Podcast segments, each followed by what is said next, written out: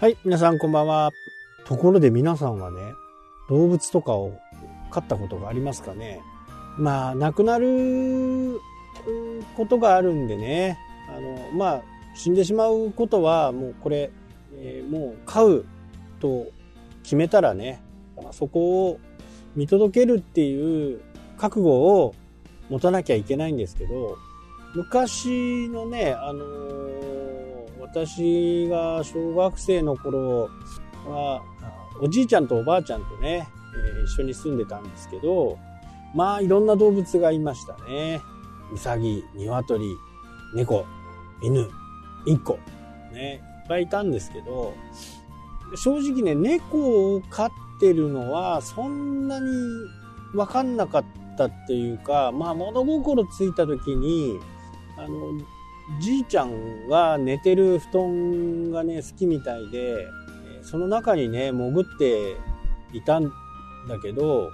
そのままじいちゃん寝てしまってね、多分窒息死をしてしまった。まあそういう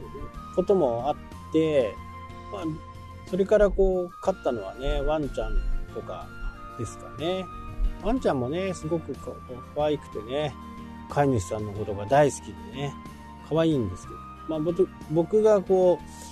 う、まあ、普通にね、あの成人になってから猫を飼って、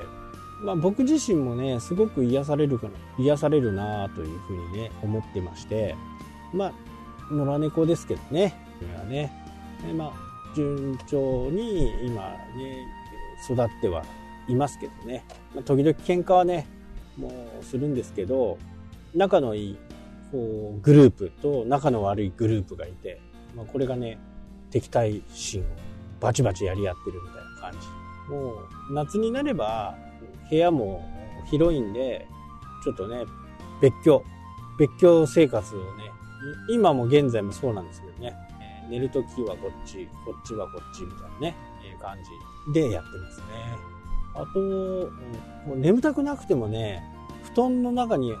本当にね、目がシャキーンとしてる状況で、ああ、もう寝ようかな、寝れねえなとか思いながらも、こう、猫をね、うちのなっちゃんがね、白い猫が、枕元に来て、なぜなぜしてってくるんですね。で、それを、なぜなぜしてる間になんかすごく眠たくなってね、これはやっぱりこう、癒し効果があるのかなと。まあ、猫なんで、こう、ツンデレのところがね、非常に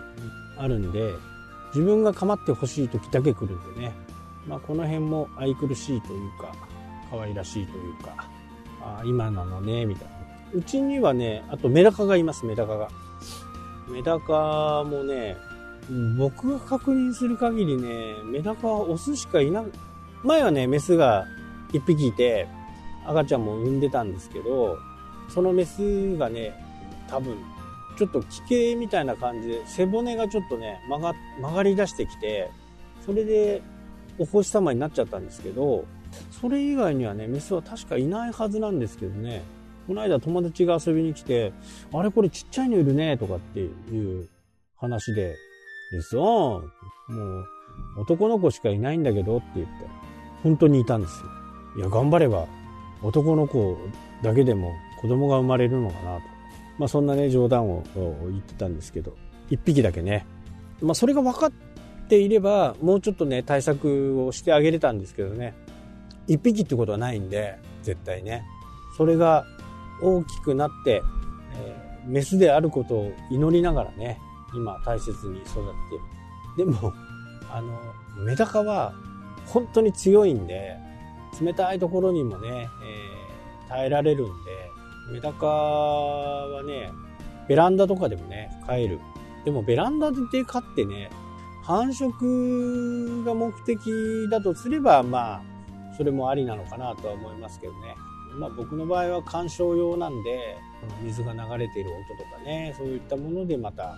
なんかね、本当に落ち着くんですよね。昔はいろいろ飼ってたんですけどね。で、普通の人だとね、繁殖に、繁殖は絶対しないよっていう風にね、言われてたものが繁殖したりとかね、あの、闘魚と言われるね、オス同士入れちゃうと、もう死んでしまうまで戦うという、ね、闘魚ベタというんですけどね。あれがね子供を産んでで本当にね大きくなって子供もねすごいねっていうね熱帯魚屋さんのお友達にね褒められた。でそこねあの買ってくれるんですよ。あのグピーとかメダカとかベタとか繁殖すると買ってくれるんでまあ大切に。でそれの理由っていうのは実際に同じ品種っていうかちょっとね難しい言い方すると初めてこう子供を産んだものとその赤ちゃんが一緒の水槽の中にいるとやっぱり何回か産卵を繰り返していくとやっぱり奇形が生まれやすくなってしまうんですね。だから新しいメスを迎え入れるとかいう風な工夫をしないとダメなんですよ。まあ F22 世代ぐらいまではね多分大丈夫だとは思うんですけどもう F3 とか F4 とか行くともう大体ダメ。なのでねあのそうやって新しく生まれた命をねそうやって飼ってもらったりとか。でもね決してね僕がねうまいわけじゃないんですよね。多分あの個体がベタたちがね頑張っているのかなと思います。結構スパルタなんですよ。普通にねあのー、こうなんか熱帯魚を買ったりするっていう風な形になると、まあ、月に1回は水替えしましょうねとかね、えー、ひどいものになると3日に一遍こう水替えましょうねとかあるんですけど僕の場合はまあひどくはしないですけどねでもギリギリのところまで行って行かせてそこで耐え忍んでもらってその環境に慣れてもらうだから途中ね落ちていく個体もいるんですけど、まあ、生き残っていく個体は本当に強い個体になっていきますね。まあメダカもね最近すごいブームで可愛いんですよね。まあそんなのを眺めていたりね。猫たちも興味津々でね魚を見てたりしてますけど。まあなんかねちょっとでもいいんでそういう熱帯魚だったらそんなに、熱帯魚っていうかメダカだったら本当にね、お金かかんないし、めんどくさくないですから、非常にね、あの、買いやすくていいんじゃないかなと、こういうふうにね、思います。水温もね、そんなに高くなくても生きていけますから、今ね、電気代も高いんでね、バカになりませんか？でも、結構、低温でもね、生き延びる